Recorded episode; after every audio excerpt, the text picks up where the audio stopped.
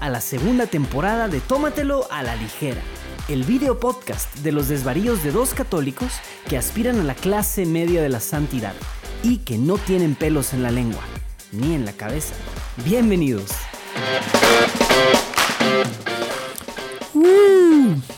We're back. Ahora sí.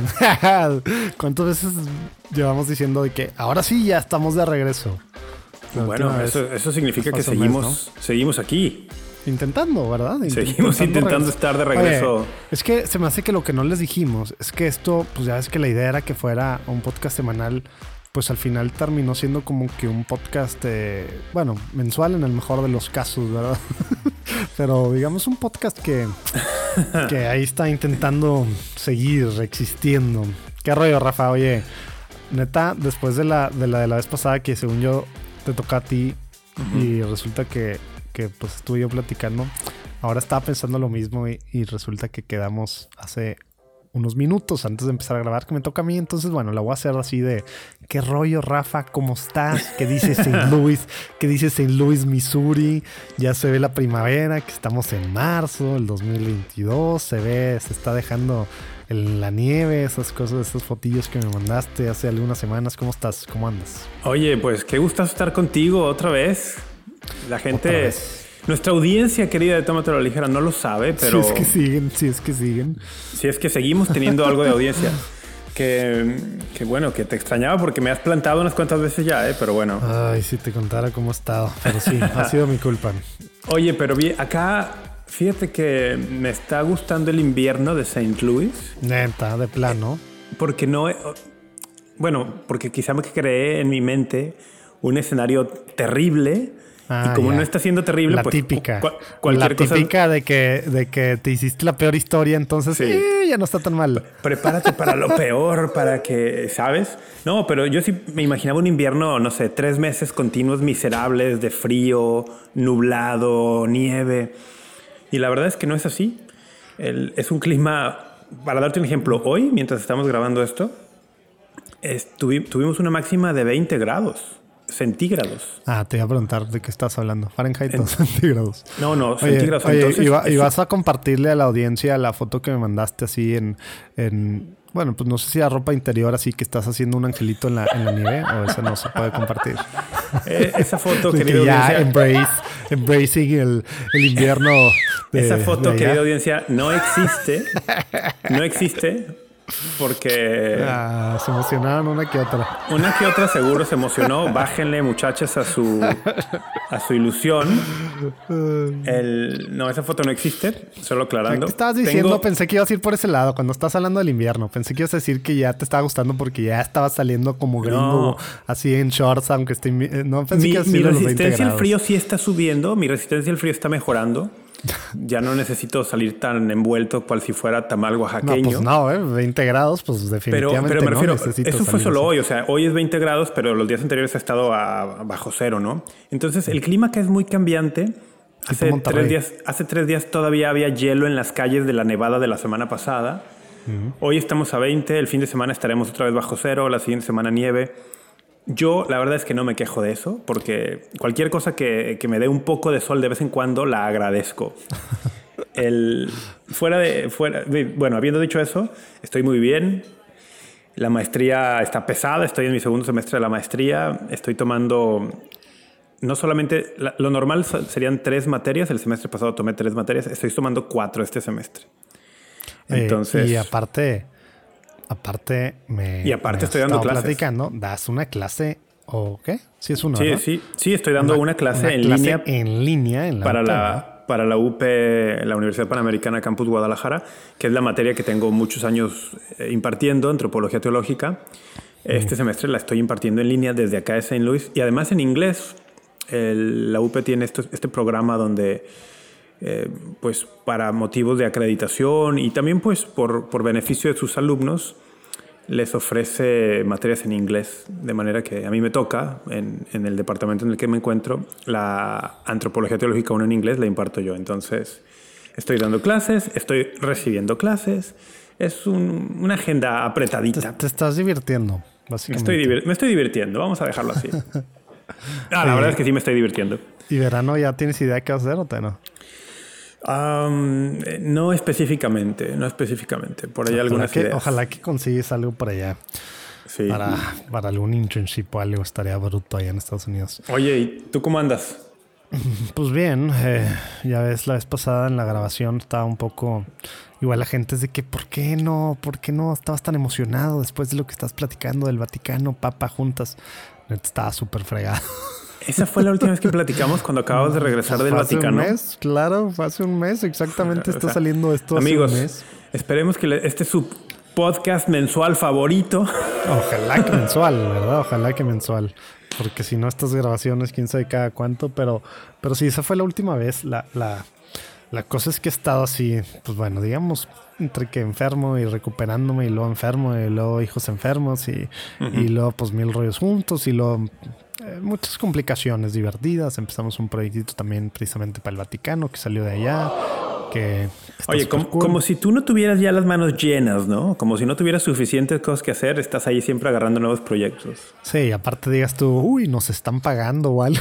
y con eso, ¿no? Pues obviamente muchas de las cosas, la gran mayoría, y en este caso, pues bueno, después de estar allá que platicaba, ¿no? El, Este tema de sentido de ser iglesia y de lo que se necesita que nos involucremos pues dijimos, claro que sí, y claro, va a estar auspiciado por el, está auspiciado por el dicasterio para los laicos, pero, pero, pero nominalmente, como me lo dejaron muy claro, no económicamente. Entonces, pues claro, estamos metiéndole muchos tiempos, recursos, etcétera, etcétera, y pues sí, no.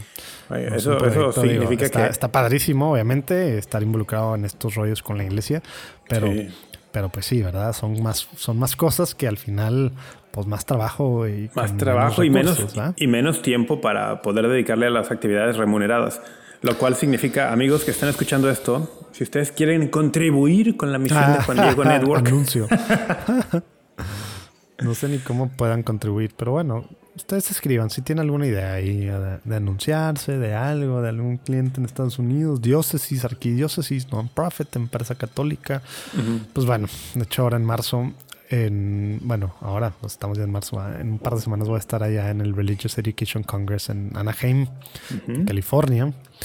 Y bueno, espero conocer gente y pues ver qué rollo, pues para que esto pueda seguir sobreviviendo, ¿no? Pero, pero pues sí, ha estado, estado entretenido, pero neta, no sé, te digo, COVID o este rollo de que influenza o de que gripa o tantas cosas mezcladas, sigo, o sea, no, no estoy al 100, dolor de cabeza, de repente cuerpo cortado cada uno que otro día, eh, el tema de la la tos horrible en las noches y fregado. No sé, no sé qué es. pero bueno. Se, llama edad. También, no, pero neta, o sea, o sea, sí es el rollo de que después de COVID sí siento algo más así. Y, y luego decía, ah, pues el jet lag del viaje, ¿no? Y lo regreso y se enferman acá más. Mi hijo Marcelo estuvo gacho, gacho hace unas semanas. Digo, ah, bueno, eso. Y luego, pues cada vez hay una razón diferente, pero pues ya no sé qué es. Pero bueno, ya voy a dejar de quejarme porque al final no son cosas súper graves, nomás es incomodidades y pues no estar al 100, ¿verdad? Estar medio fregado ya. Pero bueno, tenemos, estamos empezando cuaresma. ¿Andas tú? ¿Traes algún, algún sí, los que están viendo esto en YouTube, ven ahí la cruz. Yo te decía, me tocó hace rato dar una reflexión y pues ahí ser celebrante de uno de estos ritos, no sé cómo se diga el rollo de, pero acá en la parroquia universitaria. ¿Será, como una, una, especie de, como de pues, paraliturgia? Pues pensé yo, pero pues no es la liturgia la palabra tampoco, ¿verdad? No, bueno, pero acuérdate, los ritos litúrgicos son más allá que solo la misa, ¿no? Yo creo que la, imposición de ceniza es, por sí mismo un rito litúrgico. Bueno, pues me tocó ese rollo así. y luego me tocó imponer la ceniza y al final se me olvidó a mí pedir que alguien te la pusiera. Sí. realmente fue como una cuestión de ustedes pecadores la necesitan, yo. Eso es lo que les decía a cada uno cuando se le iba poniendo. Pecador recibe. Sí es lo que se debe decir, ¿no? Acuérdate quién eres y por eso yo no quise recibirla. Claro. Arrepiéntete y cree en el evangelio. Pero, pero con este, con este, digo, no sé tú, yo estoy empezando Exodus cuaresmal. Eh, tú ¿Tú estás tomando? ¿Traes algo? ¿Te refieres en este instante? En este instante, claro. Bueno, pues, tómatelo a la ligera. En este instante traigo un vaso con agua. Neta, o sea, no vas a tomar. O eso es tequila, di la verdad, vodka. No, es agua. Ah, de planos. No vas a tomar. Bueno, yo, yo tengo mi, infusión de elderberry que ya me la estoy acabando. Ojalá que esté escuchando mi hermana para que me mande otro, otro de estos, otro de estas cosas. Sambucus nigra, dried elderberries. Pero bueno, a mí sí me funciona acá también porque la garganta no me da para mucho. Ya, ya. Ya habíamos visto, ya habíamos visto esa bebida en Tómatelo a ligera anteriormente. En alguna enfermedad o algo así. sí, ya recuerdo que había sacado esa infusión de, pues berries extraños. Se supone que ayuda para no sé qué cosas, pues ya ves, todo esto bueno, es para la garganta no, o No te está ayudando mucho. No, no, para nada. Oye, pero ¿se puede, ¿se puede brindar con agua y con té o no? No sé, creo que es pecado. Ah, no, entonces no. sí, es de las cosas ahí nuevas. No sé si has visto ahí los adendums. Ah. ah Viene ahí muy claro el catecismo. Oye, pero para no perder la costumbre de hablar de algo de bebida, anoche, el, previo al inicio de la cuaresma, aprovechando el martes de carnaval, fui con unos amigos aquí en St. Louis a una cervecería local. Ah, neta, ¿cuál? Se llama Urban Chestnut. Ah, ya habías. Sí, ya ¿Es una de las que habías tomado? Sí, ya había sacado alguna cerveza de ellos acá me, gusta, me gustan mucho sus cervezas y tienen un local impresionante. ¿Pero era cervecería o, era tipo brewpub que podías pedir de comer también? También puedes pedir de comer, pero ah, allí hacen la cerveza, o sea, allí tienen los... ¿Cómo se llaman estos cosas? Los contenedores gigantescos en los que se está fermentando. Fermentadores. Ah, bueno, pues tienen ahí los fermentadores. Tienen un área de mesas muy grande. Ah, hay algo de comida. Entonces fuimos, eh, probé una, una lager de Múnich, tipo Múnich. O, Sí, Munich El, y, y, también probé una, una oscura, ¿cómo? Dorf, Dorfbel, algo así. Eh, Dortmunder o qué? No, no sé, no, no, decía Dortmund, no, es, es como Dorfel, así se llamaba. Mm. Bueno, el caso es que en el espíritu de Tómate Ligera, sepan que... ¿Y buenas? Hace menos de 24 horas estaba tomando, aunque ahora esté tomando agua. O sea, según tú tienes algunos, algunos gramos ahí, digo, mililitros todavía en tu sangre. Algún efecto debo traer todavía en mi, en mi torrente sanguíneo. Bueno, te lo vamos a perdonar. Eh, pero tú, ¿cuándo fue la última vez que bebiste alcohol, José Manuel Urquidi? Yo, yo, yo, pues no sé, a lo mejor el fin de semana. No, entonces tú sí estás muy mal, ¿eh? A lo mejor el fin de semana o la semana pasada, no sé. Pero no, pues es que he estado, o sea, me he echado una cheve ahí de repente, pero no, no creas que he estado así, te digo. Ah, o a lo mejor en Roma. No, sí me he echado cervezas después. Pero así vino o algo así bien, te digo, pues allá. Tengo una cerveza allí guardada para el siguiente episodio cuando, cuando sea que eso suceda. pensé que ibas a decir, cuando vengas. Bueno, cuando vengas. Cuando venga. No, tengo una muy interesante para, para, cuando tengamos. De hecho, la tengo desde hace semanas guardándola, no me la tomo. Digo, para cuando ¿Por qué no la sacaste hoy? Para cuando grabemos. No, pues por el tema, por el tema cuaresma, por el tema inicio cuaresma, ¿no? Por el tema. Pero la siguiente vez que, que, hagamos esto, por allí la, la, sacaré. Una cerveza bien interesante con 12 grados de alcohol. Nice. El, no, que no es tan común, ¿no? Y suena, Ya, ya, la dejaremos ahí en el suspenso. Suena interesante y, ojalá que te la eches completa para ver cómo termina ese próximo episodio, ¿no? no, se lo pierdan. A, ver si te terminas alivianando en uno de estos episodios ahí. Conocemos el verdadero A ver si finalmente me aliviano, sí. Ay, Rafa, pues qué tal si hablamos un poquito de, esto que está tristemente pues en boca de todo mundo Hoy que estamos nosotros físicamente grabando, esperemos que esto salga mañana, vamos a ver jueves o, viernes 2, digo el 3, 4 de marzo. Pero bueno, hoy estamos en, las, en, el, en esta jornada por eh, pues de, ayuno por la paz, ¿verdad? De ayuno y de oración por la, por la paz en el mundo. El, el, el, Papa, pues principalmente por toda esta situación en Ucrania. Y ahora, no sé si te ha tocado, pero pero bueno, pues me imagino que si tú que estás más al tiro así en redes sociales y en mil grupos de WhatsApp, etcétera. Gente de que profecías de Fátima, que es Rusia, que el tema del fin del mundo, esta es la guerra apocalíptica que viene. O luego también sale el rollo de que, pues ya ves, es que tienen que entrarle Estados Unidos o tienen que entrarle los otros y, entrarle la guerra y defender y que la guerra justa, ¿no? O, o, o por el contrario, ¿no? Pues como Ucrania.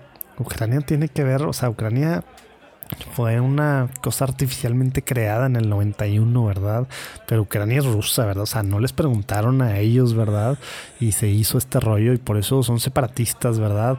Aunque obviamente estén pues súper apoyados económicamente en la frontera eh, con Rusia, pues por el gobierno ruso, etcétera. Como que ha habido de todo, de todo, por todos lados. Entonces ahí como que, ah, bueno, y obviamente la cereza en el pastel, o digamos lo que de la más carnita, nosotros como católicos y más acá que nos interesan estos rollos, pues la iglesia ortodoxa rusa ahí metiéndose, ¿verdad? O que dicen que pues tiene mucho que ver el gobierno. El patriarca Kirill.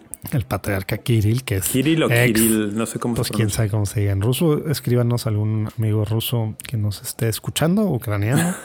Por favor, eh, corrija a Rafa. Pero a mí no, a Rafa. A mí, pero, pero eh, pues ex KGB, ¿verdad? Ex KGB. Oye, pero a ver, déjame, déjame interrumpirte y aclarar algo, como un disclaimer. No vamos a hacer un análisis geopolítico porque ni ah, nos... ¿por qué no? Pues, bueno, ¿Cómo no sabes que tengo un doctorado en, en, temas de, política, de historia, de, bueno, te voy a decir, yo no voy a hacerlo. De, tema militar, que soy experto en todo eso. ¿eh? Ok, entonces el, disclaimer, es yo no lo voy a hacer. yo no lo voy a hacer. Rafa no está calificado, pero yo sí estoy calificado. No, es broma. Para eso aparte hay mucho, ¿verdad? No, no, le vamos a entrar a esos temas, ¿verdad? No, pero o sea, vamos a tocar... O sea, vamos a tratar de sacar de un tema de actualidad que es como el, el espíritu de Tómatelo Ligera es hablar de temas de actualidad desde una perspectiva católica o de dos, como decimos, ¿no? desde la perspectiva de los desvaríos de dos católicos. Entonces, yo quiero hacer como ese disclaimer, ¿no?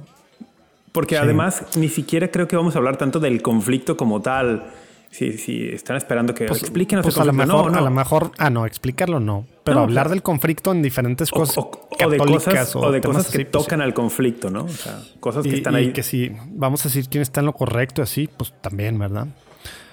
no, eso no, no es cierto. No, eso no. Eh, no, y de hecho podemos poner ya sé Oye, pero espera, lo que me, perdón, lo que me motivó para interrumpirte, además de este disclaimer, era decirte que, por ejemplo, si dices, ajá, del patriarca Kirill, o Kirill o Cirilo, eh, o sea, el tema del que era, que era miembro de la KGB, lo leí por allí, sí, pero yo no, no, no me tomé el tiempo, porque la verdad es que no lo hice, de buscar verificarlo. Bueno, se supone que, que no es un tema que se oculta. O sea, no, no, es una, no es una fuente, ¿verdad? Desde que, desde que se murió el anterior, creo que era Alexei, no sé qué, que también era KGB, eh, salió este y que es agente, ¿verdad? No un informante, o sea, sí está, digamos, eh, se supone que es súper revisado, que sí es, no es una fuente que dice y demás. Y pues bueno, algo que es sabido, eh, pues la iglesia, la iglesia rusa, pues bueno, está muy, muy, la iglesia ortodoxa rusa está muy, muy de la mano y pues con el gobierno en mil, mil temas, ¿no?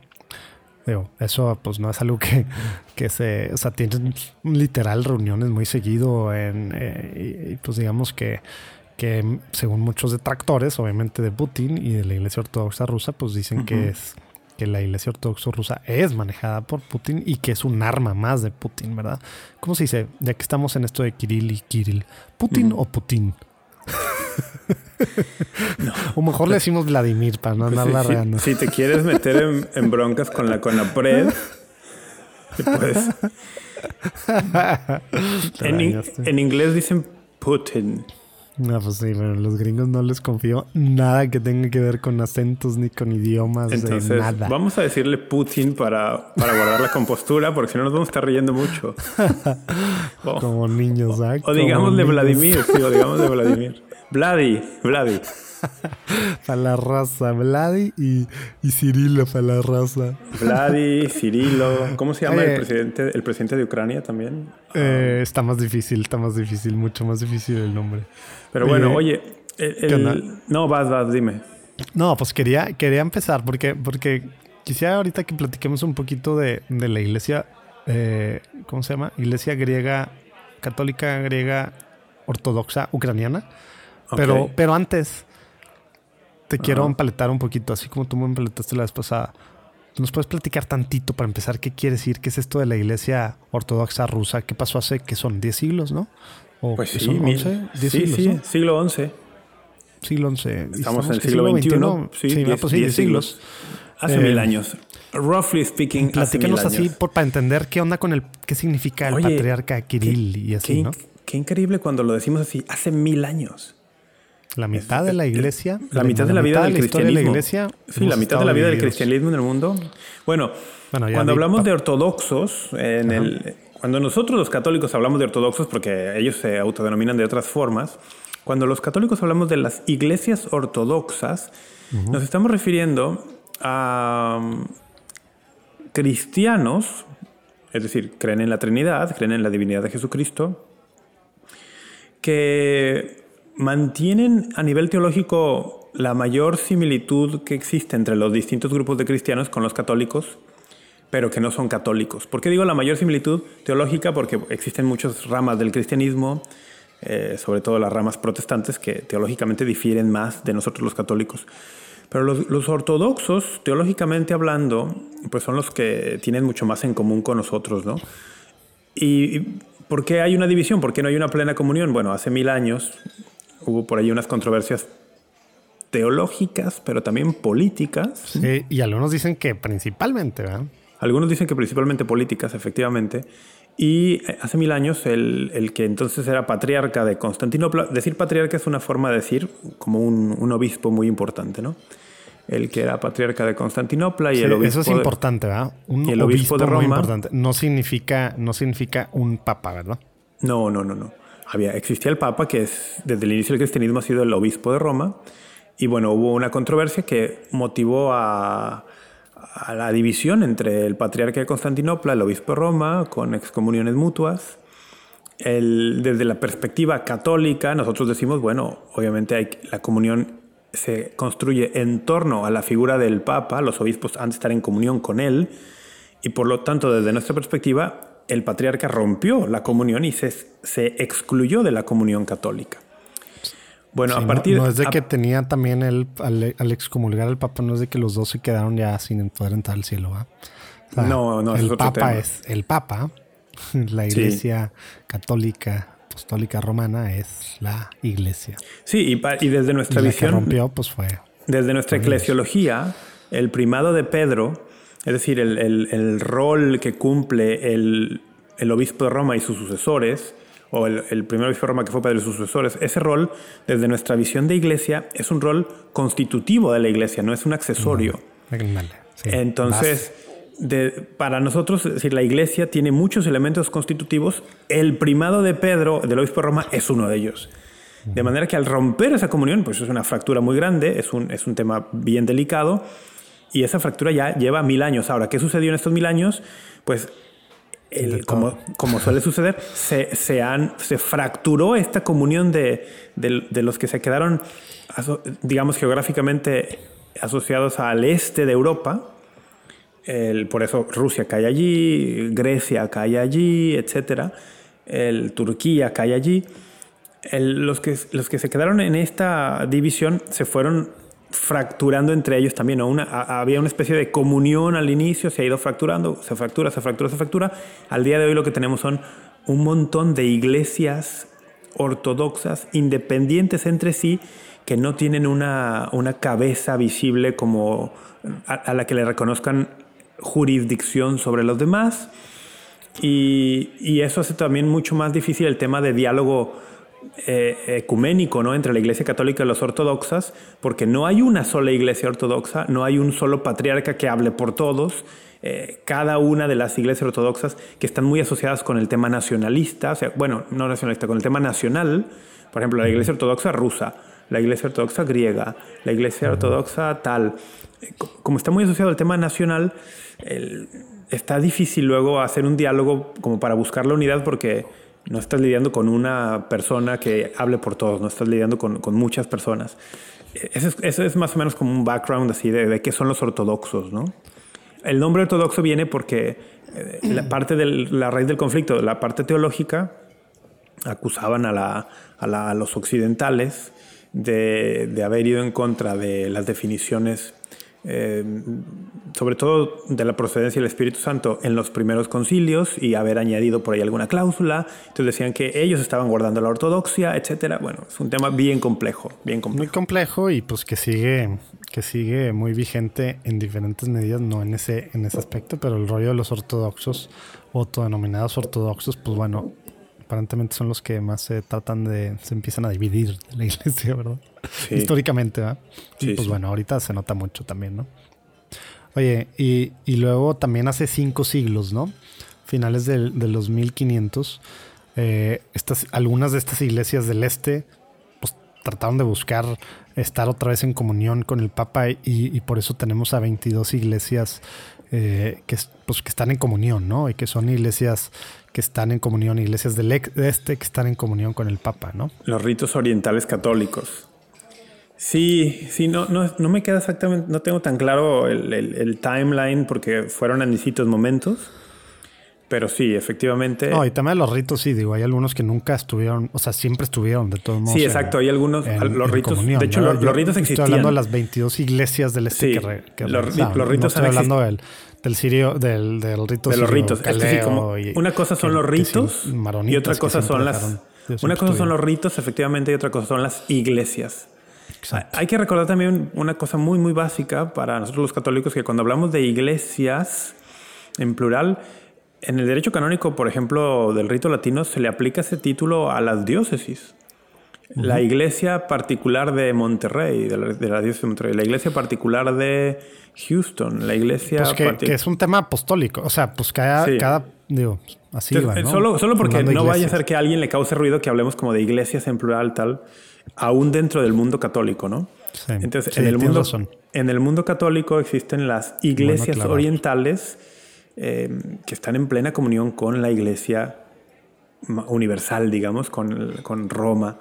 Y pues coexisten a nivel territorio muchas veces estas iglesias orientales con las iglesias ortodoxas. Ándale, eso es buen, porque comparten, comparten ah. mucha comparten cultura, comparten lengua, claro. Eh, comparten muchísimas cosas. Entonces allí allí hay una, una, una, cuestión pastoral también bien interesante para, para los católicos, ¿no? En, en cuanto a, a, estas cuestiones. Y, y, ya que estás hablando de esto, pues precisamente, ¿cuáles son las tres iglesias que hay en Ucrania? La católica, ¿verdad? Ajá. La, la ortodoxa rusa, ¿verdad? Y la iglesia ortodoxa ucraniana, que tú sabes qué pasó en el 2018. El, se separó del patriarcado de Moscú, ¿no?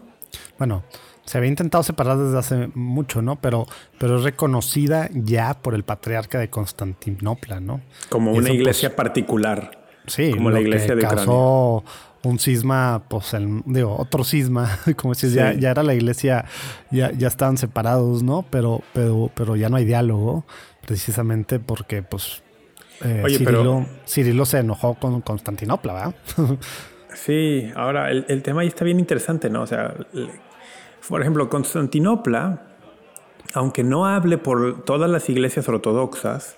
Bueno, pues es la. ¿Cómo, le, llama? La primera entre, entre pares. Tiene un nombre. Tiene un. Bueno, pero no, es que primo entre pares es el obispo de Roma, que incluso los ortodoxos lo reconocen.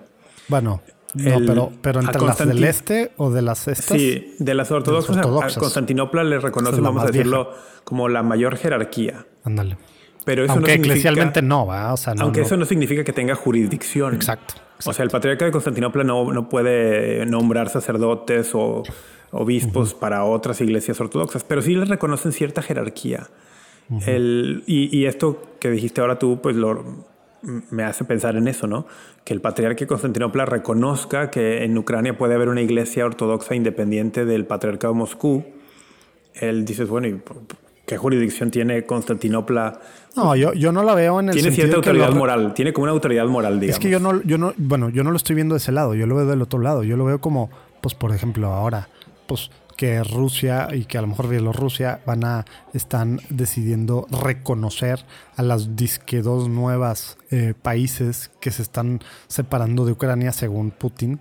Eh, mm pues lo está reconociendo, no es que tenga, bueno, obviamente Putin cree que sí, ¿verdad? Pero los está reconociendo como un externo de que, pues igual que diálogo contigo, Kirill, puedo dialogar contigo, patriarca de, bueno, ni mm. siquiera es patriarca, arzobispo de, de la iglesia ucraniana ortodoxa. En ese sentido de reconocer ¿no? No en el sentido de, de, inferior eclesiásticamente, o sea, jerárquicamente. se reconoce que pueden entrar en Así como reconozco otro país, y no quiere decir que yo crea el país, ni que yo tengo su, está subordinado a mí el otro país, sino simplemente que, pues, como una cosa soberana, digamos, independiente. Sí, sí, o sea, sí, no, ya eh, con ese, con esa, con esa analogía me, me ayudas a entender lo Digo, que yo, yo creo, ¿no? O sea, no, no soy. Sí, o sea, es como, como decir, que no oye, somos expertos en nada de estas cosas, ¿verdad? Simplemente es como decir, oye, en este país, no sé, digamos, oye, México reconoce a Palestina como un estado o no. Ah, pues si lo reconoce como un Estado, entonces puede dialogar diplomáticamente, puede entablar relación diplomática. Exacto. Oye, pero, pero Israel no reconoce a Palestina como un Estado. Bueno, pero México sí. O sea, algo así más o menos estabas diciendo con, con esto, ¿o no? Exacto. Oye, y, precisamente sobre esta, digamos, esto que pasó, pues es lo que ha hecho más complicado todo, ¿no? Porque, porque ahora ¿Sabes, ¿Sabes qué pasó el fin de semana pasado en, en, la, digo, impulsado por la iglesia eh, pues, por la iglesia eh, en Ucrania y, luego también por la iglesia ortodoxa rusa en Rusia, ¿no? No, no, ¿qué pasó? Eh, hubo el, domingo que neta yo nada más cuando empecé a, leer y este rollo dije, wow, aquí estamos nosotros. pues cuando uno escucha, ¿no? Este rollo de que pon otra mejilla y que perdona a tu enemigo y estos rollos. la iglesia en Ucrania literal llamó a los católicos a algo que al Forgiveness Sunday. Al, al, o sea, ¿te refieres la iglesia, la iglesia católica en Ucrania? Al, domingo del perdón. Que, que, en Ucrania entiendo hay muy poquitos católicos, ¿no? Sí, pero, pero muy poquitos no son, no son miles, sí son millones de todos modos. O sea, son, son creo que menos de tres, pero son más de dos millones. Ok. O sea, porque la mayoría, la mayoría en Ucrania en términos religiosos pertenecerá, me imagino, ortodoxos. Al, mundo ortodoxo, ¿no? Sí, a, las dos. Y, los que hay, pero espera, ¿sabes? No, sé si sepas, ¿eh? si no sabes no hay bronca, pero ¿sabes si los católicos que están ahí son católicos pertenecientes a un rito oriental o son católicos de rito latino? No, creo que sí, sí son de, un rito oriental, pero no, no, no, sé. A mí me haría sentido pensar que pertenecen a alguno de los ritos orientales también. pero no, o sea, no, no sé ni a cuál, ¿verdad? Pero, pero, por ejemplo, los, los, los católicos, o sea, el domingo, literal. Imagínate. ¿Domingo del de qué? ¿Del perdón? Sí, pero imagínate, te están invadiendo, están mandando bombas a todos lados. Y tú rezando estas litanías que les, o sea, letanías tal cual del perdón a tus enemigos, de que, de amar a tu enemigo, de perdonar, o sea, invitando a perdonar a los con todo lo que está pasando. Imagínate ese rollo, o sea, eso es tal cual hacer vivo algo muy evangélico. Pero en medio de la invasión, imagínate eso.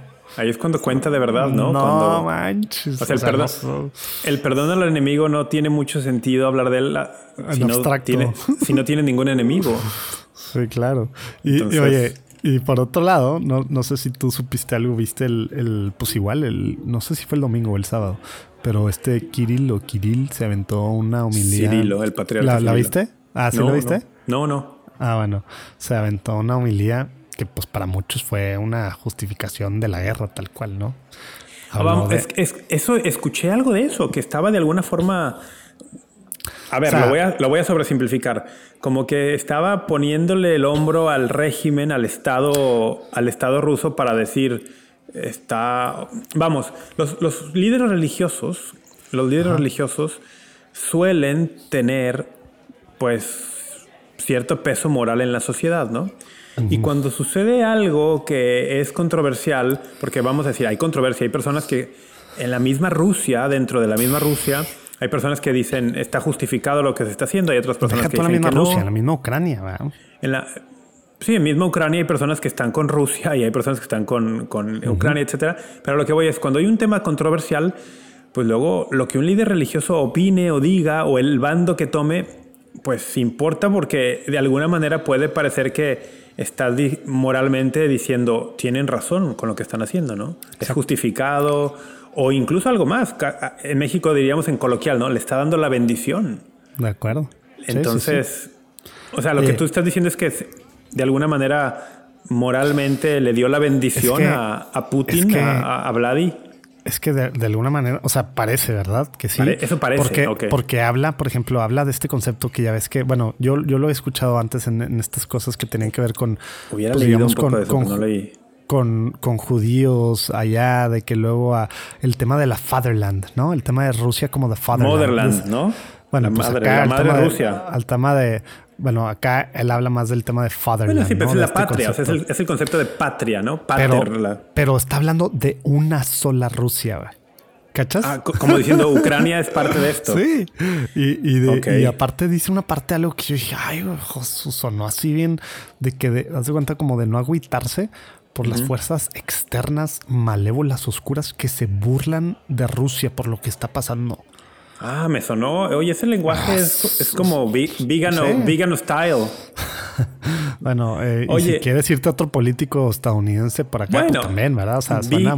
Vegano style. Y no me sorprendería ahora que mencionas esto, que en, esto, en uno de estos días el arzobispo Vigano salga con algún comunicado respecto a Rusia y Ucrania, porque a este arzobispo le encanta estar en todo, entonces... No, y, más que ya salió este tema de que final de los tiempos y, y luego pues ya ves que muchos, bueno, algunos eh, pues ultra muy conservadores, pues católicos, eh, de alguna forma están agarrando el lado de Putin, ¿verdad?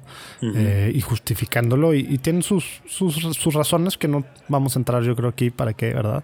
Pero igual ponemos algunos links para que vean, por ejemplo, para que entiendan un poquito más así, podemos poner unos links a a lo mejor en las notas que ha estado publicando Luis Carlos Luis Carlos, director de, del Sembrador en México. Ah, escribió por ahí una nota, sí un, par. Eh, hoy salió, digo, hoy, salió, la tercera. La tercera. Oh, ya la tercera. Luis Carlos Frías, eh, que escribe. Saludos, querido Luis Carlos. En, pues en Guadalajara, neta, digo, muy cortitos, pero pues te dan un, pues hay mil razones, cualquiera puede tener sus razones, ¿no? Pero al final no justifica, son excusas para atacar y para hacer esto, ¿no? Pero bueno, él, él entra a ese tema, nosotros como dijimos, pues no hay que entrarle o no queremos no entrarle, acá de lo que de lo que estamos hablando, pues es tal cual lo que pasó el fin de semana. Por un lado, la Iglesia Católica en Ucrania, un llamado, una jornada de perdón al enemigo en medio de estar siendo bombardeados. Y por otro lado, pues el otro hablando, el, de Kirill, el, patriarca ruso, pues hablando de este concepto de una sola Rusia, ¿verdad? Y, y hasta como que según algunos, pues ya ves que leen entre líneas y así, pero según algunos dicen que hasta insistió en la, en la autoridad eclesial de, pues de Rusia sobre los líderes religiosos en Ucrania, que pues como tú decías, o sea, pues no tiene ningún sentido, no, no, no va, ¿verdad? pero, pero pues le entra ese rollo, porque, porque es el tema de que, a ver, ¿por qué? Porque son una iglesia aparte, ¿verdad? Esto es Rusia y por ende, pues es la iglesia ortodoxa rusa. En ese, o sea, sigue, ¿verdad? El tema político va de la mano con el tema religioso y el argumento de Putin en lo político pues sigue en lo religioso, ¿verdad? O sea, pues, ¿por, qué otra, ¿por una iglesia ucraniana? ¿Ucrania qué? Somos una sola Rusia, ¿no? es que sabes que también el tema, como lo decíamos hace rato, desde esa división hace mil años, esa... O sea, la, la, la unión, la relación entre los estados y las iglesias ortodoxas ha sido Digo, no que en Occidente la Iglesia Católica haya estado exenta de. pero bueno, mínimo ya lo dejamos algunos años atrás. Que, no, es que esté exenta, ¿no? Pero, o sea, la relación Iglesia-Estado, donde sea que la veas, eh, la relación religión-Estado. Es una cuestión, es una relación, es una cuestión compleja, ¿eh? ¿eh? Esta es una relación bien compleja. Y en el mundo ortodoxo, pues. No, va, de la mano. ¿eh? Va de la mano. Hay, hay quien dice que, que las iglesias ortodoxas se han asimilado por completo a modelos nacionalistas. Exacto. No, y, modelos nacionalistas y, modelos muy antiguos, o sea, tema de los derechos humanos, Kirill es criticado por esa parte, tema de, o sea, no, como que sí, siguen así, lo que la Iglesia Católica pues superó eh, al menos formal y oficialmente en muchos sentidos de, la separación iglesia-estado, ¿verdad? Eh, hasta a nivel pues de, casi teológicamente justificarlo y, verlo como que era la forma a, ya evitarlo, ¿verdad? Y hasta prohibir que, que, se involucren precisamente en, la, pues en la política. que los clérigos, que los clérigos no tomen rol. Exacto, o sea, está prohibido. No, tomen, partido, a que no tomen partido. O sea, a llegar a ese pues acá siguen, haz de cuenta, como si fuera hace siglos, ¿verdad?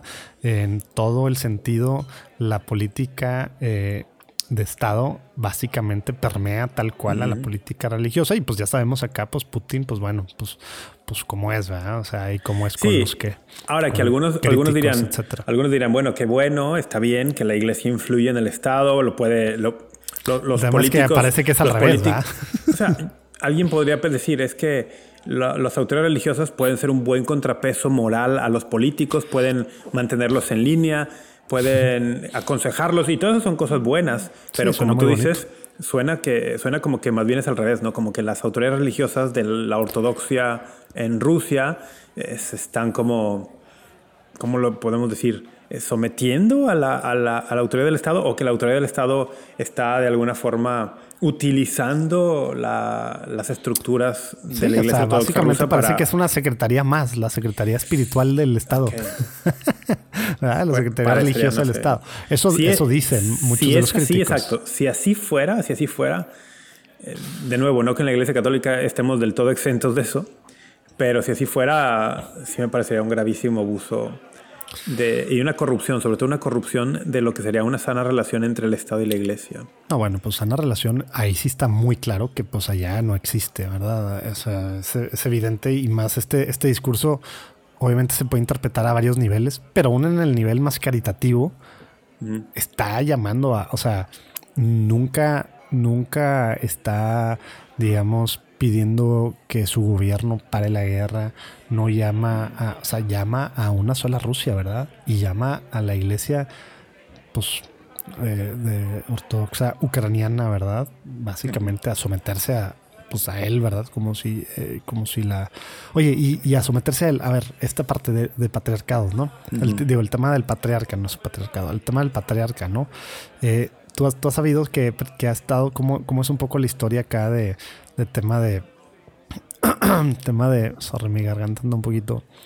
De, de, la iglesia ucraniana, ortodoxa ucraniana, o es ucraniana ortodoxa, bueno, ya no sé cómo se diga. Eh, y buscando, pues, digamos, tener un patriarca. ¿Sabes de qué hablo o no? No. ¿No? No, no. Está súper interesante porque así como, digo, este rollo que desde 1590, ¿no? Algunas de estas iglesias del este que querían, pues al final, pues ser parte de, o, bueno, estar sometidos a la autoridad del Papa. Luego, eh, pues como que estaban ahí, eh, pues tratando de tener como patriarca, ¿verdad? Y, y, y acuérdate que antes, pues Kiev, ¿verdad? Pues era la capital de, pues de pues, la Rusia de antes, ¿no? O sea, y Kiev, pues ahorita es la capital de Ucrania, ¿no? Entonces ahí estaba, aunque estaba separado ya el tema de Moscú y tal, el rollo es que en los 1800, eh, a, bueno, Pablo, digo a Pablo, a, Pío, Pío IX y, León XIII les estaban pues pidiendo que hubiera, que se reconociera eh, un patriarca allí en, en Ucrania. Y pero, espera, ¿le estaban pidiendo al Papa los ortodoxos? Sí, que lo reconociera. Repito, el tema de reconocer. O sea, que lo reconociera como tipo relaciones diplomáticas. Pues que lo, lo reconozco y puedes entablar relaciones diplomáticas. Ajá, pero al final por temas políticos, pues no, se hizo, ¿verdad? Y, y, luego, ya con la Unión Soviética, pues la, la iglesia era ilegal. Esta iglesia era ilegal, ¿verdad? Al mm. arzobispo, de hecho, de mediados del siglo pasado, el arzobispo Yusuf Slipji, no sé cómo se diga eso. O sea, estuvo 18 años en, un campo, un campo en Siberia. ¿ah? o sea, tan ilegal que el arzobispo estuvo, lo mandaron casi dos décadas completas. Finalmente lo liberaron y hasta fue, estuvo en el Concilio Vaticano II. Órale. Y, y ahí estuvo pidiendo que se reconociera patriarca en Ucrania y como que algunos obispos querían, ¿verdad? Y de hecho dicen que Pablo VI estaba abierto, pero como que al final el rollo de, bueno, de San Pablo VI se me olvida con estos santos nuevos, eh, que el, tema del San Pablo VI era que, era imposible porque la iglesia era ilegal. Entonces, como, o sea, que era algo imposible, ¿no? Que pasara. Y luego todavía, eh, pues ya ves que después del concilio, pues hemos estado tratando como iglesia, pues todo el tema del ecumenismo, pues como que se complicaba más porque pues se empieza a buscar que haya diálogo con la iglesia ortodoxa rusa, entonces se empieza como que a complicar todo el rollo, ¿no? entonces pues como que es de que no, pero se le da un título que yo no sé si todavía has escuchado, um, fuera de ahí, el título de arzobispo mayor al, pues al de Ucrania, al que al final pues un título de arzobispo mayor y luego ya se independizan en el 91 Ucrania y otra vez los obispos locales todavía más fuerza, pues más sentido tiene. Si ya no tenemos ni siquiera que ver con Rusia, más sentido tiene todavía. Y, otra vez, pidiéndole a Juan Pablo II, ¿verdad? Y luego Benedicto, y se han estado así, eh, pues, pues tratando de tener un patriarca, ¿no? Y Rusia, pues ya cuando se empezó a poner un poquito más serio, supuestamente, es como que quejándose y, amagando con, con cerrar diálogo con la iglesia, porque eh, con la iglesia católica si esto pasa, ¿no? y, y, luego dicen, pues está raro, pues como, o sea, Kirill en el 2013 visitó a otros patriarcas más, más para el sur, ¿verdad? Eh, en este mismo, pues, en este mismo pues, sentido ecuménico, ¿verdad? Entonces, pues, porque ellos sí y acá no? Pues es el tema, ¿no? Porque, pues, aparentemente, para los rusos, no aparentemente, pues está muy claro, para los rusos Ucrania no debería existir, ¿verdad? Es la idea de, la misma idea de Putin, ¿no? O sea, es, Rusia, ¿verdad? Por ende, deben de ser ortodoxos rusos, ¿no? Sí. Entonces, eh, está todo mezclado así. Es, complejo, complejo. Complejo y, luego esto al final, o sea, creo que nos debe hacer, nos debe ayudar a, pensar cuestiones estas de fondo, ¿no? ¿Cómo debe ser? Y es un tema bien debatido en el mundo católico incluso, ¿eh? ¿Cuál es, la, ¿Cuál es la justa, cuál es la recta, cuál es la sana relación entre el gobierno temporal, secular y el gobierno espiritual? Es un gran debate incluso en el mundo católico, ¿no? Sí. Eh, entonces, que, igual y ya menos, ¿no? Aunque hay esta corriente, eh, ¿cómo se llama? Eh, Integrismo. integristas, ¿verdad? Los integristas, aunque está medio agarrando un poquito fuerza, pero pues ya no están, son, son, son los poquillos, ¿no? Sí, sí, es, minoritaria la posición, pero me refiero, existe, o sea, el debate existe. Sí, sí, sí, Habrá personas que dirán que el todo poder temporal tiene que estar sometido al poder espiritual y que eso debe ser visible en las estructuras y en acciones concretas hay quien dice el poder espiritual está por encima del poder temporal, pero no necesariamente tiene que manifestar esa, eh, digamos, esa supremacía en, estructuras materiales o, estructuras temporales. Simplemente es una cuestión que se reconoce lo espiritual sobre lo temporal. Hay quien dice que debe haber una total y absoluta independencia y separación, que, que ni siquiera se tiene que debatir cuál de los dos poderes está por encima del otro, porque son realidades totalmente ajenas la una a la otra. O sea, bueno, posturas hay, ¿no? Sí, y ahora pues están pidiéndole mucho al Papa Francisco, que luego, ¿qué, has pensado tú de, de, cómo ha respondido el Papa? ¿Has visto algo a esto? Porque algunos es de que, ¿por qué no, se le, por qué no está diciendo directamente? ¿Por qué no se le está rayando a Putin? ¿Por qué no está, por qué no está, digamos, eh, pues interviniendo así directo? ¿Qué, piensas? Lo único que he escuchado es que en, en el Angelus Dominical pidió por, el, por la paz en Ucrania y que nos llamó a todos los católicos del mundo y a los que se quisieran unir además a una jornada de ayuno y oración em, el miércoles de ceniza, inicio de la cuaresma, y que entre las intenciones que tuviéramos para esto fuera la, paz precisamente, ¿no? la paz del mundo, muy de manera muy concreta en este conflicto reciente. ¿no? Mm, Fuera de eso, no sé tampoco lo, que el Papa ha dicho o ha dejado de decir respecto a esto. Leí en Twitter, leí en Twitter, porque empecé a seguir en Twitter al presidente de Ucrania, como para... como todo el mundo, como todo el mundo literal. Como para empezarme a entrar de algo. Y leí en Twitter que el presidente de Ucrania dijo que el Papa le había llamado. Y que le manifestó. ¿Lo leíste en ucraniano o lo leíste en la traducción en inglés? Leí en ucraniano, sí. Mi ucraniano. Puedo leerlo, no puedo hablarlo pero puedo leer algo. Qué bueno. Entonces, leí eso y leí también en la... Eh, esto tampoco lo puedo confirmar, pero creo que era no buena estamos haciéndole periodistas, no tienes que andar repitiendo eso, ¿eh? O sea, ya sabemos que estamos No, pero es que luego las personas dicen, no, de que usando ciertas fuentes y pues a lo mejor esa fuente no está súper verificada, pero no lo estamos haciendo de noticias leí que el Papa había visitado había visitado la embajada, rusa ante la Santa Sede. Supuestamente súper confirmado, ¿eh? También. Y, pero no, no, leí, no leí que hubieran revelado el, cuál fue el motivo de su visita o si dialogó con alguien, si habló con el embajador, no sé, solamente supe que había... Se supone que sí, sí, sí fue a hablar con el embajador, o sea, okay. Entiendo pero eso está Pero se dio, se dio a conocer algo del contenido del diálogo, o si el embajador lo recibió o no. Simplemente entiendo que ya ves que empezó en la noche, no me acuerdo si fue el martes de la semana pasada o el lunes, al día siguiente, la mañana ahí estaba. Eh, o sea, el solo hecho que, que en, muy pronto, iniciado el conflicto, el Papa esté haciéndose presente ante la autoridad rusa, um, ante la embajada rusa, ante la Santa Sede, me parece que ya manda un mensaje bien interesante, ¿no? O sea, ni siquiera de tomar partido, no, sino como decir, oigan, el Papa siempre ha sido muy enfático en el tema guerra, es como, no, más que tomar bando, dice, a nadie, nos, a nadie nos conviene esto. O sea, nadie gana de la guerra. Entonces no toma, no toma bando, no dice, ustedes están mal, ustedes también, simplemente dice, hay que construir la paz, hay que mantener la paz, eso... hay, que, hay que dialogar. Eso es lo que entiendo yo, les ha chocado a algunos. O sea, ya ves que, sobre todo, pues muchos de los críticos, ¿no? Y digamos, pues gente más normalmente hacia la derecha, pero ahora también algunos de, normalmente digo, que, que van hacia la izquierda, eh, en, la, en, la, parte de, de, no denunciar a Putin, ¿verdad? Es de que a otra vez el Papa, así, así como con China, que, que no este rollo, así como, y sacan sus ejemplos, ¿no? Y, y, y pues están criticando, bueno, hay, hay, gente que lo está criticando por no denunciar ferozmente, ¿verdad? A, Putin, ¿verdad?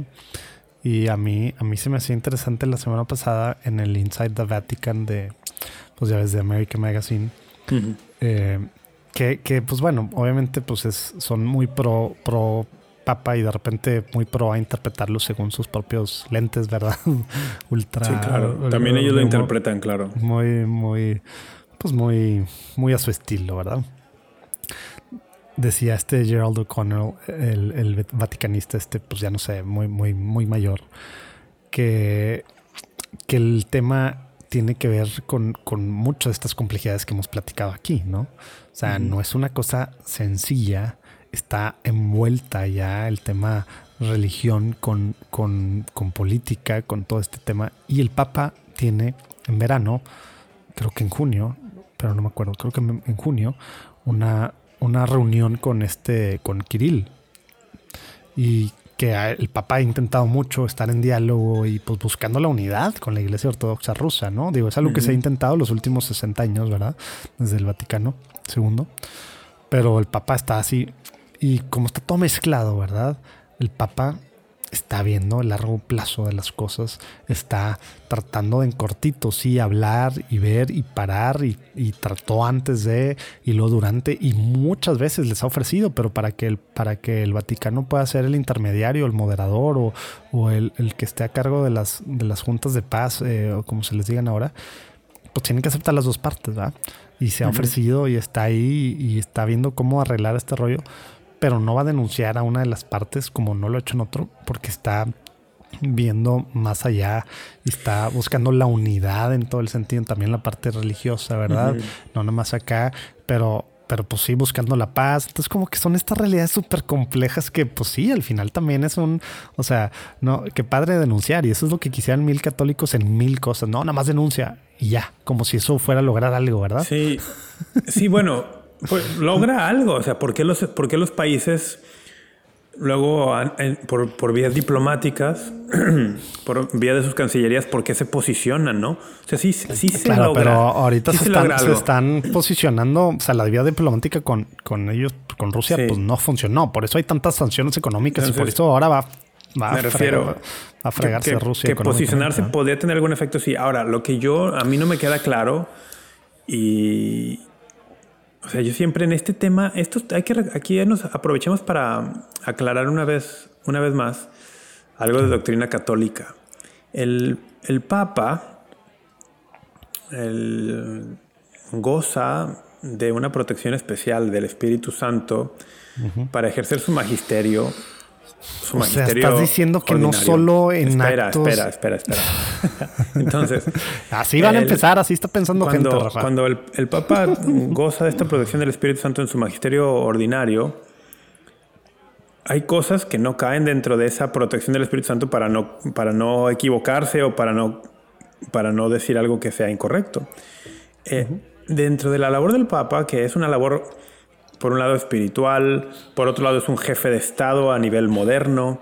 hay muchas de las actividades del Papa que no caen dentro del magisterio ordinario y que son decisiones que él toma desde lo que se llama un juicio prudencial.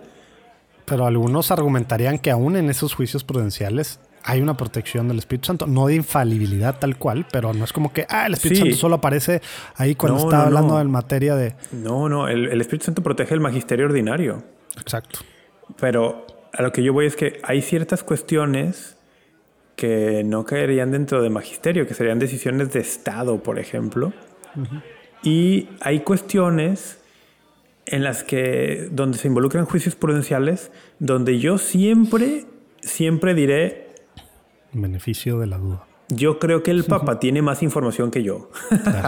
Sí, en el peor de los casos es beneficio de la duda. Creo que tiene más información que yo.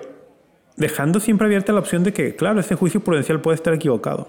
Sí, claro que sí. El, tema es que los que. El, tema es luego, nomás para, para interrumpirte antes de que le sigas. Luego hay quienes dicen, ah, puede estar equivocado en los juicios prudenciales y puede estar así en 20 seguidos. En ah, algún juicio prudencial puedes equivocarte, sí. Exacto, pero, pero este tema, porque luego se agarran de eso que acabas de decir, como puede, entonces lo llevan al extremo. Entonces, pues sí, se ha equivocado en esto, en esto. Entonces ya todo, todo, el Papa se ha equivocado en todo, porque al final, en lo que tal cual, pues obviamente es cátedra, temas de infalibilidad y demás, pues, pues no es como que se ha declarado el Papa, ¿verdad? Entonces, pues todo lo otro. No, pues pero la infalibilidad está en otros aspectos del magisterio, aunque no sean ex cátedra. Bueno, sí, tema de, de fe moral, etcétera. no, no, en, en, el magisterio ordinario hay, hay, hay una cuestión de, de, protección de infalibilidad también, aunque no sean pronunciamientos ex cátedra. Sí, pero no está al mismo nivel, ¿verdad? O sea, lo que yo estoy diciendo. Estaría bien entrarle a los niveles. Sí, no, sí los pronunciamientos de cátedra son un tipo de magisterio, pero hay, hay otras formas de ejercicio del magisterio que también está protegido. Pero a lo que yo voy a decir, hay ciertos, hay ciertos temas que son juicios prudenciales de orden temporal en los cuales yo preferiría siempre pensar que él tiene más información que uno y que sabe por qué hace o no hace alguna, alguna declaración en este sentido o un posicionamiento, ¿no? Ahora, me parecería que como una autoridad, no solo espiritual de los católicos, sino una autoridad moral del mundo, el, porque el Papa es una de las grandes figuras de autoridad moral en el mundo, aún para los no creyentes, me parece que eh, debe mantener siempre en este tipo de conflictos una no una neutralidad, no, sino una apertura a ambos bandos con la esperanza, como tú mencionabas hace un rato, de poder fomentar el diálogo y la construcción de paz. O sea, si el Papa el día de, el día de hoy toma postura a favor de Rusia o a favor de Ucrania, si el día de hoy toma postura, ¿qué hace? ¿Qué hace si hoy toma postura? Pues ya el otro, a moderar? El otro bando, el otro bando ya no va a ver a la figura del Papa como una figura confiable para ser moderador en un diálogo de paz o en una, una cuestión de este tipo. Entonces, ya, no ya, no es posible, ¿verdad? Para fines incluso de, de, buscar construir la paz en el mundo, creo que conviene mucho que un líder de esta categoría moral mm, no haga un pronunciamiento que podría llevar a, afectar el diálogo y, que se, y, y pensar yo creo que además el Papa Francisco concretamente pues está pensando en la gente que está sufriendo los efectos de esta guerra. Exacto. tanto en, bueno, iba a decir tanto en Rusia como en Ucrania, ahorita principalmente en Ucrania. No, pues en Rusia va a, ser, va a ser, pero va a ser económica y con efecto, la tan importante y todas las sanciones y tal. uf, va a haber gente sufriendo mucho. Pensando en la gente de ambos lados y decir, bueno, que sufran lo menos posible y que se acabe lo más pronto posible este sufrimiento innecesario, ¿no? Entonces, en ese sentido, para el tema de decisiones de juicio prudencial, yo siempre diré, vamos a pensar que el Papa sabe, tiene más elementos para tomar estas decisiones que uno. El tema es que luego, por ejemplo, por los dos lados, ¿no? Uno, quienes ven, por ejemplo, pues estaría, estaría, acabaría el mismo argumento si el Papa no está, digamos, no denuncia a un dictador genocida. Pues algunos podrían argumentar que sí, pero entonces de que, pues no manches, es evidente, ¿verdad? Y acá, pues a eso es a lo que se le está equiparando, ¿verdad? Sí, Entonces es de que pues estás matando a tu propio pueblo, te estás haciendo ruso, estás matando a tu propio pueblo. O sea, pues tienes que alzar la voz. O sea, podemos debatirlo. O sea, claro que, hay espacio de debatirlo, ¿verdad? Creo yo. Y, por eso hay gente que agarra estas posturas y por eso, como tú dices, el hecho de verlo como lo que es, un juicio prudencial y buscando la paz, ¿verdad? Y, buscando la unidad como católicos, como iglesia. Y no digo que no se deba. Sí, y no digo que no se deba tomar postura. Hay muchas cuestiones en las que la iglesia y el papa se ha posicionado. El, lo que estoy diciendo es, si en este momento no se posiciona, vamos a pensar que tendrá mejores argumentos que los que uno puede imaginar ahora. y se ha posicionado, ¿verdad? Se ha posicionado contra la guerra y pues la guerra que no empezó. Sí, no, me refiero, a posicionarse, me refiero a posicionarse a favor o en contra de uno de los dos países. Sí, la cosa es esa, que, que, que sí es bueno también aclararlo, porque es de que, ah, no se ha metido. No, claro que se ha o sea, quiere que se acabe este rollo. Pues quién o sea, si Rusia deja de atacar, se acabó la guerra. o sea, sí le está hablando a Rusia, pero no ha denunciado directamente a, Putin y a Rusia, que eso es lo que a algunos les está molestando, ¿no? Oye, y así podríamos hablar de mil rollos de esto, ¿no? Pero, pero quieres entrarle tantito a, este, al concepto de guerra justa que, por mucho tiempo la iglesia lo traía nada más para, para tratar de entender del lado, por del lado de los ucranianos, por un lado, y por otro lado del lado de quienes están pues animando a, pues en este caso creo que a Estados Unidos, Alemania, no sé si algún otro, Francia, a lo mejor Francia, no sé si algún otro país, a que le entre tal cual, porque ya es que no le han entrado, le acaban de entrar con lana, ¿verdad? Y mandando, bueno, ya probaron mandar armamento y demás, pero tal cual de que mandar, pues mandar tropas, pues no es parte de la OTAN, ¿verdad? Entonces, OTAN, no, sé cómo se diga, eh, o NATO, ¿verdad? Si dice en español, ya no sé ni cómo se dice. NATO es en inglés. NATO es en inglés, bueno. Eh, que pues tendrían que entrar legalmente por, por ser parte a defender todos, ¿verdad? Pero no es. Pero pues no es. Entonces acá es de que pues sería una guerra justa entrarle o es guerra justa en la parte de los rusos que dicen que pues están quitando este gobierno y tienen sus pues sus razones de esto del 91 o que No, y este dicen que están defendiendo a la, a la gente de origen ruso que estaba siendo exterminada este. por el gobierno ucraniano. Sí, y, el tema de Crimea, ¿verdad? También. De Entonces, pues, mira, el tema, todo revuelto esa parte, pero el tema, de la guerra, justa, es un tema bien, bien complejo y bien difícil de explicar porque son muchos aspectos muy puntuales.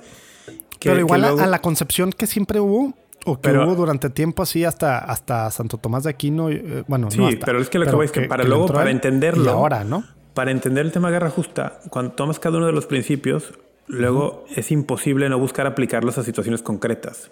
Claro, sí, sí, no. Pues, ahora, para poder aplicar situaciones concretas como la de ahora, a mí me faltarían un montón de elementos. no, no, no, por eso digo, no hay que aplicarlo acá ahorita, pero explicar al menos la, doctrina, de la, doctrina de la guerra justa, lo que era de San Agustín Santo Tomás. Eh, bueno, está en el catecismo. Está en el catecismo se hace una referencia extraña, ¿no? O sea, se, sale cuando se habla de la legítima defensa, ¿verdad? Pues es que ahí se enmarca el, tema de la guerra justa, sí. Entonces sí podemos hablar concretamente, pero no se define. O sea, se habla, cuando se habla de legítima defensa, se dice que, que sigue como que en analogía a, a, a, la doctrina de guerra justa, pero no se define la guerra justa, ¿verdad? Simplemente lo usan para, para decir, aplica lo mismo que en la guerra justa y la guerra justa no aparece en ningún otro lado. Eh, pero el Papa Francisco, ¿verdad? Eh, ha sido, pues, o sea, ha sido muy crítico y bueno, el concilio Gaudium et Spes también habla de no hay guerra justa tal y la, iglesia ha cambiado mucho este último siglo, precisamente sobre todo después de la Segunda Guerra Mundial, de ver campos de exterminio, ver tal, pues, pues o sea, ya no, ya no existe eso de guerra justa ahora con este rollo eh, con pues con mm, armamento moderno, etcétera, etcétera, etcétera, mm. ¿no? Pero por eso quería, en vez de entrarle a ese tema ahorita, para empezar a entender qué significaba antes guerra justa. ¿Tú le, entras? A ver, no. de plano. No, o sea, sí hay que decir algo. Es que siento que se nos va a ir un montón de tiempo ahí. No, no, no. ¿Sabes por, qué? Porque yo también quería hablar un poco del tema. ¿Qué? Ah, o sea, Fátima. eh. No, pero tú lo mencionaste. El tema Fátima y porque siempre se asocia mucho. Entonces, no, pero déjame, déjame, los tres puntos de los que decía Santo Tomás para, para que una guerra sea justa. Jalas y ya. Las tres condiciones. ¿Jalas? ¿Los tienes ahí o no? Sí. ¿Estás leyendo el catecismo o qué estás leyendo? No, no, esto es Santo Tomás. No, el catecismo no es broma que no viene. O sea, viene lo que te dije. Ya. Ok. Déjame te digo, si quieres irte al catecismo, déjame te digo dónde está, en el 2309. Ah, no. En el. Bueno, en el 79. Ah, no, eso es Gaudium No, en el 2309. Ok. Sí, o sea, explica ahí un, rollo de que se han de considerar con rigor las condiciones estrictas de una legítima defensa, bla, bla, bla. Pero bueno. Pero no las, define. Sí, digo, ah, no, sí, ahí está. el tema de la, sí, pero de la, de la legítima defensa, ¿verdad? Pero te digo antes, antes de eso te digo las tres razones o las tres condiciones para, para que una guerra sea justa según Santo Tomás. Ok, pues están aquí en el 2309 están. Ah, ¿neta? Sí. Ser declarada por una autoridad legítima. Mira, te, lo voy a, te voy a leer el 2309. A ver, dale. Dice. Yo citándolo y sin. sí, es lo que yo te decía. O sea, sí. Mira, vamos a leer desde el 2307 para tener el contexto. Dale, a Dice Catecismo 2307, dice, el quinto mandamiento condena la destrucción voluntaria de la vida humana. A causa de los males y las injusticias que ocasiona toda guerra, la Iglesia insta constantemente a todos a orar y actuar para que la bondad divina nos libre de la antigua servidumbre de la guerra. 2308. Todo ciudadano y todo gobernante están obligados a empeñarse en evitar las guerras. Sin embargo, Mientras existe el riesgo de guerra y falte una autoridad internacional competente y provista de la fuerza correspondiente, que eso ya es todo un paréntesis. Bueno, sí. una vez agotados todos los medios de acuerdo de acuerdo pacífico, otro paréntesis, ¿no? No se podrá negar a los gobiernos, déjame, estoy poner aquí, no se podrá negar a los gobiernos el derecho a la legítima defensa. 2309. Se han de considerar con rigor las condiciones estrictas de una legítima defensa mediante la fuerza militar. Ese es mi punto. Este, este, es mi punto. Aquí no está hablando de la guerra justa. No, está hablando de quien se está defendiendo, pero no, pues de, no de quien está atacando. No, pues la guerra justa siempre se considera. Eh, vamos a leer los criterios para que lo vea así. A ver, dale, dale. Dice: se han de considerar con rigor las condiciones estrictas de una legítima defensa mediante ah, la fuerza militar. La gravedad de semejante decisión somete a estas condiciones rigurosas de legitimidad moral. Perdón, la gravedad de semejante decisión somete a estas condiciones rigurosas de legitimidad moral. Es preciso a la vez y vienen los, los apartados. Número uno. Cuatro, puntos. Que el daño causado por el agresor a la nación o a la comunidad de las naciones sea duradero, grave y cierto. Número dos. Que todos los demás medios para poner fin a la agresión hayan resultado impracticables o ineficaces. Número tres que se reúnan las condiciones serias de éxito. eso está en gacha, ¿no? o sea, pues que. Número cuatro, que el empleo de las armas no entrañe males y desórdenes más graves que el mal que se pretende eliminar. Y ahí, pues pensando en, armas nucleares o cosas así, ¿no? El poder de los medios modernos de destrucción obliga, eso es lo que está diciendo, el poder de los medios modernos de destrucción obliga a una prudencia extrema en la apreciación de esta condición. Dice el catecismo, estos son los elementos tradicionales enumerados en la doctrina llamada de la, entre comillas, guerra justa. La apreciación de estas condiciones de legitimidad moral pertenece al juicio prudente de quienes están al cargo del bien común. A ver. Entonces, solo puede haber guerra justa por quien se defiende. Está claro eso, ¿no? En este, yo, yo leo el catecismo así. O sea, por lo que dice el catecismo, es la única opción de que haya guerra justa. O sea, que está defendiendo. Sí, o sea, no, tú no podrías decir, voy a empezar yo, que por ejemplo es un, concepto que Estados Unidos usó mucho y que yo he escuchado, por ejemplo, que Israel lo utiliza, que le llaman guerra preventiva. Sí, no, hombre. pues como ahora que nunca dijo guerra, que decía también pues usa ¿eh? Preemptive, preemptive strike. Ah, sí. Es como, oye, con drones desde lejos. ¿Por qué atacaste? No, es que teníamos información de inteligencia que nos iban a atacar. O no sé si te acuerdas las, las guerras en Irak. De, no, es que teníamos información de inteligencia que Saddam Hussein tiene armamento nuclear y que luego los enviados de la ONU y tal nunca encontraron evidencia de mentado armamento. ¿ah? yo, como leo el catecismo, es, a ver, tiene que haber un agresor causando un daño duradero, grave y cierto. Para que entonces tú digas, ah, voy a, voy a reaccionar contra esta agresión. Yo sí leo que la guerra justa siempre será una, una defensa. No puedes tú empezarla. Tú no puedes empezar y decir esto es justo. No. O sea, es, ante una agresión te defiendes, pero no te defiendes, no te puedes defender de forma desproporcionada. Es que eso es lo que ha ido cambiando, porque, porque aún la de Santo Tomás, las tres condiciones. Una, ser declarada por una autoridad legítima, whatever that means, ¿no? Dos, por una causa justa, que dice que podía ser reparar una injusticia o defenderse contra una agresión, pero no nada más habla de defenderse, sino también reparar una injusticia. sí, pero se, abre un poquito. Pero piensa en, el, piensa en esos términos, reparar una injusticia en términos de agresiones.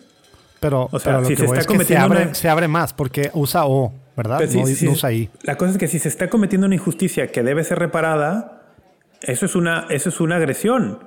O sea, te, entonces estás reaccionando tú a una agresión. pues el tema es que hay una O. Entonces, cuando es O, pues normalmente quiere decir dos cosas diferentes, ¿no? Y luego tercero dice, y debe tener un fin recto como restablecer la justicia y no satisfacer una venganza, que es súper importante, ¿no? Sí. Entonces. Y yo creo que esos tres puntos de Santo Tomás están, están acá en lo que el catecismo ha recogido. El, el tema ahorita, pues como dices, está, digo, para algunos está claro que, que, que entrarle, pues sería que entrarle con Ucrania a defender a Ucrania, pues sería una guerra justa. Para algunos católicos, pues tal cual, la doctrina debería aplicarse aquí, ¿verdad? Básicamente. Hay personas que están diciendo... Eh, pues pero esto se arma tercera guerra mundial literal, si, hay personas, Hay personas que están diciendo que lo que Putin está haciendo es una guerra justa. Ah, claro. No, bueno, así es como eh, empezó. No, o sea, que él está, que él está en, que hay un, según esta visión, el gobierno de Ucrania eh, ha ocasionado un daño duradero, grave y cierto a ciertos miembros de la población en Ucrania que tienen... Eh, pues a los de Crimea, que les cortó el agua y que pues, no tiene agua desde hace, ¿qué son? ¿Cuatro cinco años? Y, creo que hay otras regiones. Bueno, del este, que los separatistas rusos. El punto, el punto es que hay quien dice, el gobierno de Ucrania está atentando de manera duradera, grave y cierta contra, ciertos que entonces el gobierno ruso está interviniendo a favor de ellos. Ahora, yo no estoy, no estoy afirmando eso. Digo que eso he escuchado a algunos decir. Yo no tengo idea, no tengo idea si esto es verdad o no. a Rafa en Twitter y demás, ya sabe lo que dijo. No tengo idea si esto es real o no. Pero eh, a lo que voy es, hijo, el tema de evaluar de verdad si se dan o no las condiciones para que una guerra sea considerada. Ahora, a esto de guerra justa, no me gusta el, término justo porque no entendemos bien lo que es la virtud de la justicia nosotros, ¿no?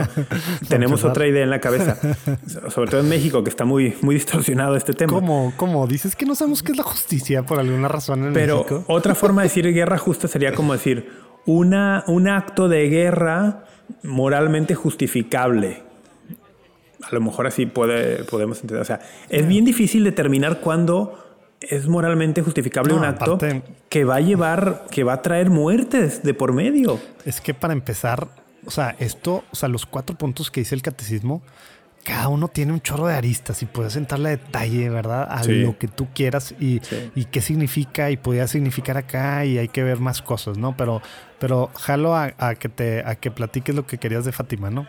No, bueno, es que tú, lo mencionaste hace rato y yo también por ahí leí algo en Twitter. Yo, yo he escuchado, eh, no, no, he leído, pero yo he escuchado en, bueno, gente cercana, ¿verdad? Yo vi una captura de pantalla de, de, Taylor Marshall donde decía algo así como... ah, lo de que Rusia nunca se consagró a la Virgen. Sí, que Rusia nunca fue consagrada. Ahora, lo vi en, lo vi en captura de pantalla de otra persona porque el señor Taylor Marshall me bloqueó de Twitter hace varios meses.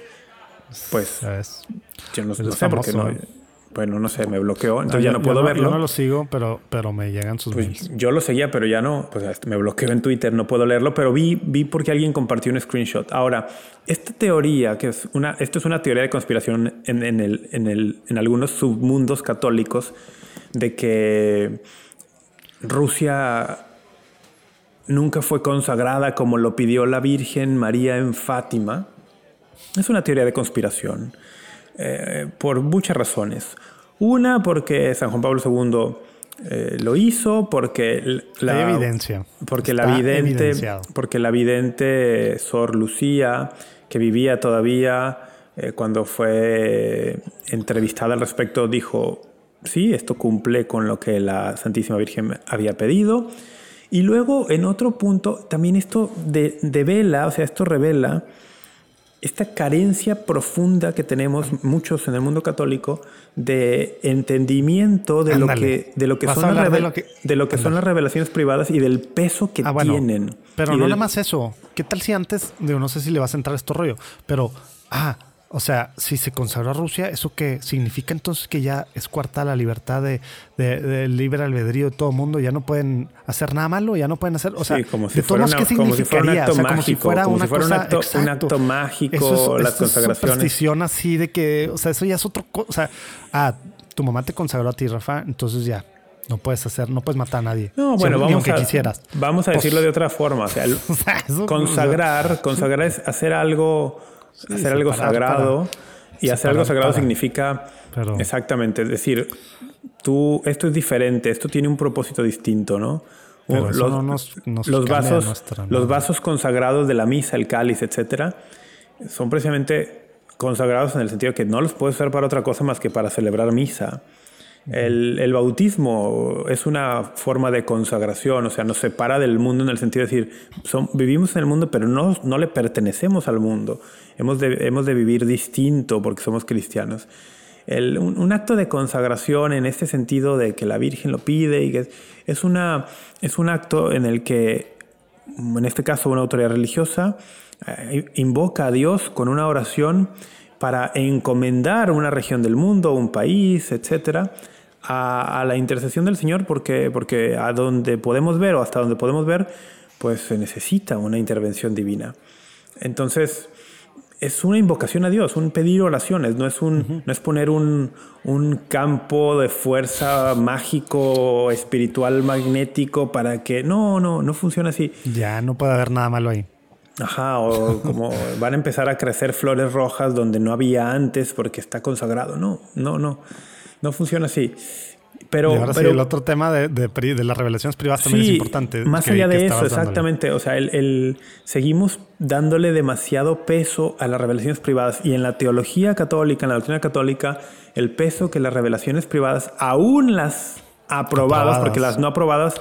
Vamos a poner ahí abajo el link al episodio donde le entramos un poco el tema, ¿no? Sí, porque las no aprobadas no tenemos ninguna certeza de su veracidad. Eh, hay que decirlo así, ¿eh? las que no están totalmente aprobadas por la iglesia no tenemos certeza de su veracidad y, y eso ya implica muchas otras cosas.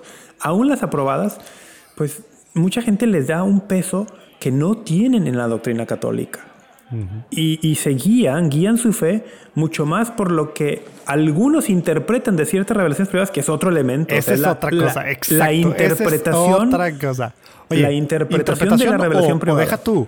Teorías de conspiración del tercer secreto de Fátima. eso es una, eso es una interpretación. o sea, eso, eso, es un, que está ligado bueno, no, tiene razón, a algo, tiene razón. no, eso es teoría de conspiración. Porque sí, sí, tiene razón. Es conspiración, sí, no de, que, no fue revelado. no fue, el que le dijo a, Benedicto, ¿verdad? Y este rollo. no, bueno, hay teorías de conspiración en torno a Fátima. Hay, yo he escuchado locuras. Pero es que tienes razón. Este Muchos católicos la toman. O sea, Fátima es encima del magisterio. Fátima es encima de la casi de la, de la verdad revelada, ¿verdad? Fátima está, es, el, es el eje de su fe para muchos. Exacto. Pero no solo Fátima, sino, católico, sino la interpretación de Fátima que han escuchado. Y, exactamente, eso, no es, eso no es católico. Hay que recordar que aún una revelación privada aprobada, como es el caso de Fátima o Lourdes o Guadalupe, aún, en, aún una aprobada, un católico no tiene obligación alguna de creerla. Y no te marca nada ni te hace nada más, ¿verdad? Una revelación privada no aporta nada nuevo en términos de revelación para lo que yo necesito para salvarme. O sea que yo puedo ser un católico perfectamente en la revelación vamos a decirlo, general, pública, abierta que tengo, que tenemos en, la tradición de la iglesia, en, los, en la Sagrada Escritura. Eh, ahí está lo que necesito para salvarme. Yo podría ignorar por completo las revelaciones de Fátima y mi fe no se tendría que ver afectada. Y no es pecado, no está mal, no, eres un mal católico. Ahora, cuando a eso le sumas que no estás desobedeciendo a la Virgen, ¿verdad? Tampoco. No, no. Cuando eso le, sumas tú, que hay personas que ponen las revelaciones privadas por encima de la revelación. ¿Cuál sería un caso de ponerlo? No solamente darle mucho más énfasis, sino, por ejemplo, cuando. por encima del magisterio, también. Cuando alguien dice, ah, yo por esta interpretación que le escuché a Fulano de Tal de Fátima, entonces por eso desobedezco al Papa porque el Papa está yendo en contra de lo de Fátima. Dices, no, espera, el Papa, el ministerio petrino del que hablábamos hace rato, el ministerio petrino es parte constitutiva del catolicismo. Que la Virgen se aparezca en X o Y lugar y dé un mensaje no es un elemento constitutivo del catolicismo. Y, todavía más, ciertas revelaciones, las eh, aprobadas, por ejemplo Guadalupe, ha puesto o nos ha ayudado a ver o a enfatizar que el rol de los obispos del magisterio es elemento constitutivo de la fe católica. Recordemos que la Virgen, cuando viene a México y aparece San Juan Diego, le pide que vaya y le dé un mensaje al obispo.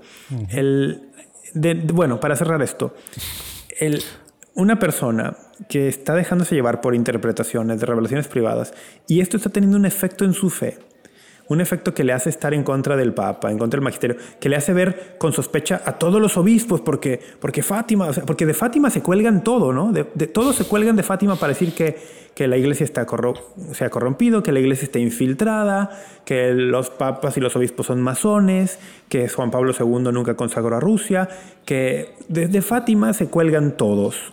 Eh, hay una fe distorsionada hay una distorsión grave en el entendimiento de lo que es la revelación, de lo que es la revelación privada. Y, bueno, no sé si alguien que escucha esto sufra de eso, lo, dudo, pero si alguien que escucha esto lo sufre de eso, o si alguien nos aguanta semana a semana. Sí, o, si alguien que escucha esto sufre de eso, no creo que, pues que, que sepa que, que no, que hay otra forma de ser católica que es acorde a la doctrina y que no te haces ser sujeto de estar como llevado de un lado a otro por cualquier viento de nueva revelación y, o interpretación. Sí, no es, no es el Papa, no es el magisterio, no es los papas, no es el, magisterio el que está en contra de la Virgen. Es estas interpretaciones de esta revelación privada que está en contra del magisterio. No puede estar la Virgen en contra de la roca, de, pues tal cual como dices por, por lo que acabas de pues explicar. No, no, no, no, se, puede ser. Pero, ¿sabes qué, qué, me parece interesantísimo? O sea, es como irónico de todos estos temas. O sea, usamos el ejemplo de Marshall, ¿no? Taylor Marshall, que sacó por ahí esto. Oh, bueno, es que Rusia realmente nunca fue consagrada.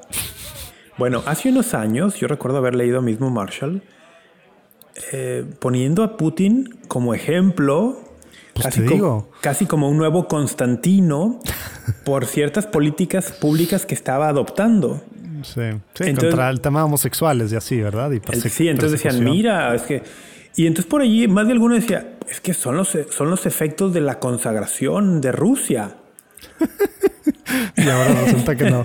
entonces dices, bueno, a ver, está el tema político bien involucrado. ¿eh? Por ejemplo, acá en Estados Unidos hay que recordar que acá en Estados Unidos hay un buen número de, fieles seguidores de Donald Trump. Acaba de salir una encuesta que para las elecciones de 2024 es con amplísima ventaja el candidato de preferencia de la mayoría de los republicanos en Estados Unidos.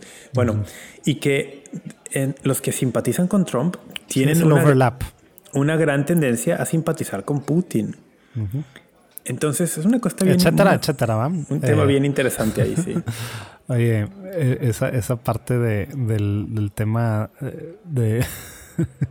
Ay, como está todo mezclado, ¿no? Pero, pero sí, está todo está mezclado. Está muy complicado ahora. Oye, y justo ayer me enteré en mi martes que yo no, pues bueno, no sigo, gracias a Dios, a ninguno de los dos, que, que Boris retó a, ¿sabías? Que Boris retó a Taylor Marshall a un debate cuando el Taylor Marshall ramó, llamó hereje al Papa y obviamente Taylor Marshall pues ni siquiera le contestó, pero Boris... Eh, Michael Boris. Sí, el de Church Militant, ¿no? Sí, o sea, es que, mira, Boris, eh, Boris es del, en este tema del Papa Francisco, él es de la misma opinión que otro comentarista que se llama Timothy Gordon. Que, bueno, Timothy Gordon se pasa el lanza. No, pero son, o sea, en el tema del Papa. más que Boris menos en ese Coinciden en esto, coinciden en ¿qué? Sí, que es Papa. Es el Papa, verdaderamente. Como dicen que es un Papa muy, muy malo. exactamente, pero es pero muy malo de eso, ¿no? O sea. No, Timothy Gordon se pasa el lanza. Pero bueno. Pero bueno. No, sabía que Boris lo había, pero bueno. tampoco sabía. Qué bueno que entre ellos, como dicen, como dicen por ahí, la revolución se come a sí misma o algo así. O sea, que mientras se ataquen entre ellos y se destruyen entre ellos, bueno. No, pues no lo peló, obviamente, Taylor. Oye, pues bueno, vamos a ir cerrando. Ojalá que te vean dos semanas y estemos grabando. Como ven, ahí díganos lo que piensan en, en, redes sociales, Instagram, Twitter, por mail. En, dos semanas, en dos semanas vas a estar en, vas a estar en ah, el Religious Education. qué mentiroso, ¿ah? Bueno, ah, no, no es cierto. El miércoles no, el jueves viajo. Entonces el miércoles, el miércoles en dos semanas podemos viajar, eh, grabar. Y, luego ya. No, sí, sí, sí. ya, me estás descubriendo. O podríamos grabar un episodio en Los Ángeles. Ándale, cáele. No, fuera de broma. bueno, ahorita nos ponemos de acuerdo, pero, pero vamos a ir cerrando, ¿no? Para. Ya me tengo, me tengo que ir porque quiero ir, quiero ir por, mi, por mis hijos a arriba a la impulsión de ceniza. Vámonos. qué bueno verte otra vez. Qué bueno estar aquí. Ojalá que, que los que nos escuchen piensen lo mismo y esperemos. Yo tengo ahora sí altas expectativas, alto ánimo así de que en dos semanas vamos a estar viéndonos otra vez. Ojalá que sí. Qué gustazo. Sobres. Dios te bendiga. Dios te bendiga. Nos vemos en dos jueves.